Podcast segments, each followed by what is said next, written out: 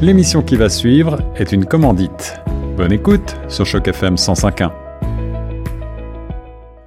Bonjour à toutes, bonjour à tous et surtout bonjour à toi Vincent Rochelot et tout d'abord merci d'avoir accepté notre invitation pour cette entrevue sur les ondes de Choc FM 105.1. Comment ça va Vincent aujourd'hui?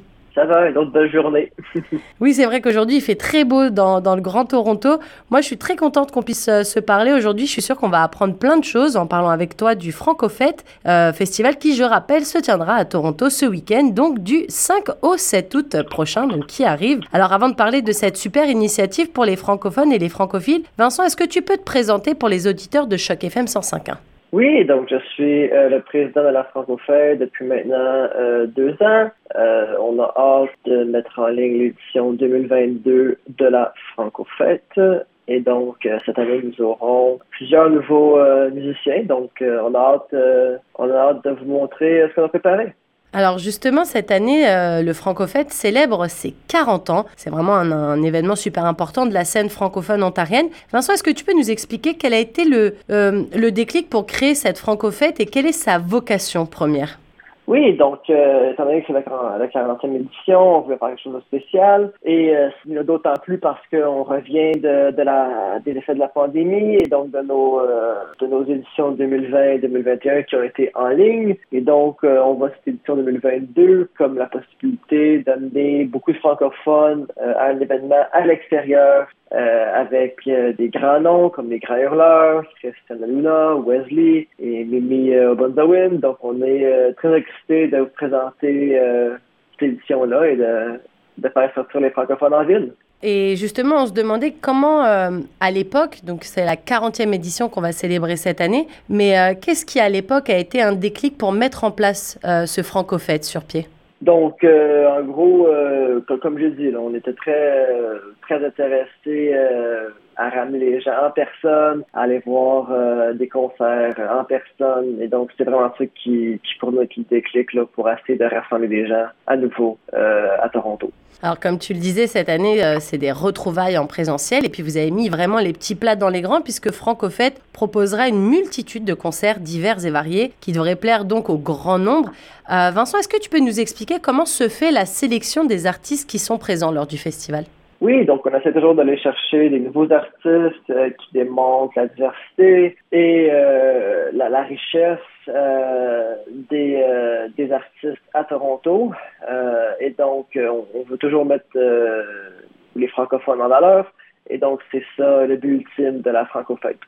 Et euh, cette année, il me semble que c'est les Amériques aussi qui sont à l'honneur. Euh, pourquoi avoir choisi ce thème et avoir choisi de, faire participer des artistes avec une culture d'Amérique du Sud, euh, comme par exemple Christian de la Luna?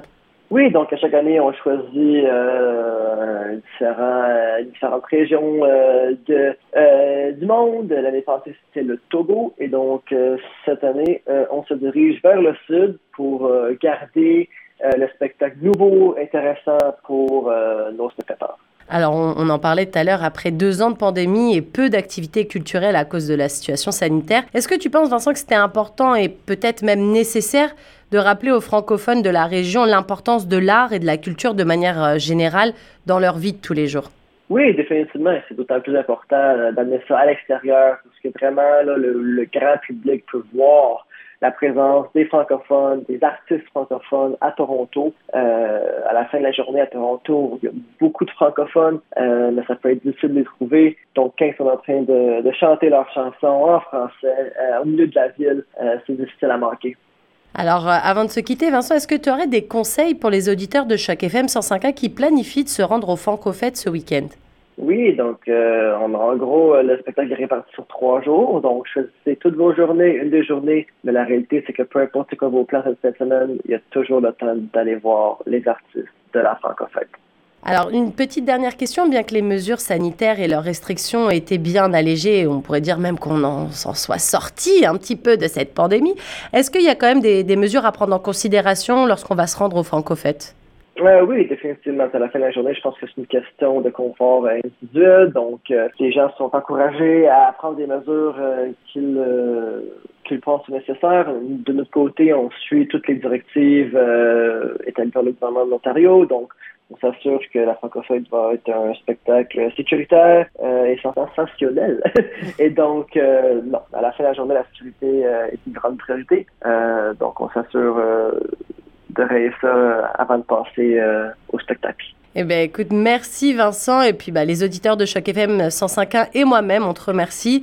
Et puis, on essaiera de, passer voir tous ces euh, beaux concerts parce que c'est vraiment une ribambelle d'artistes et de concerts en tout genre que vous nous avez réservé pour ce week-end. Donc, j'espère que cette entrevue aura donné aux gens l'envie de se rendre au concert proposé par le Francofête cette année. D'ailleurs, je vous rappelle que si vous souhaitez avoir plus d'informations sur les dates, les horaires, les artistes, quels concerts, où, quand, comment, euh, vous pouvez euh, vous rendre sur le site officiel du Francofête. Je rappelle l'adresse www.franco-fête.ca.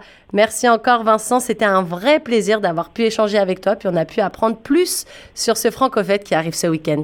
Toujours un plaisir, merci beaucoup. À bientôt, au revoir. salut, salut.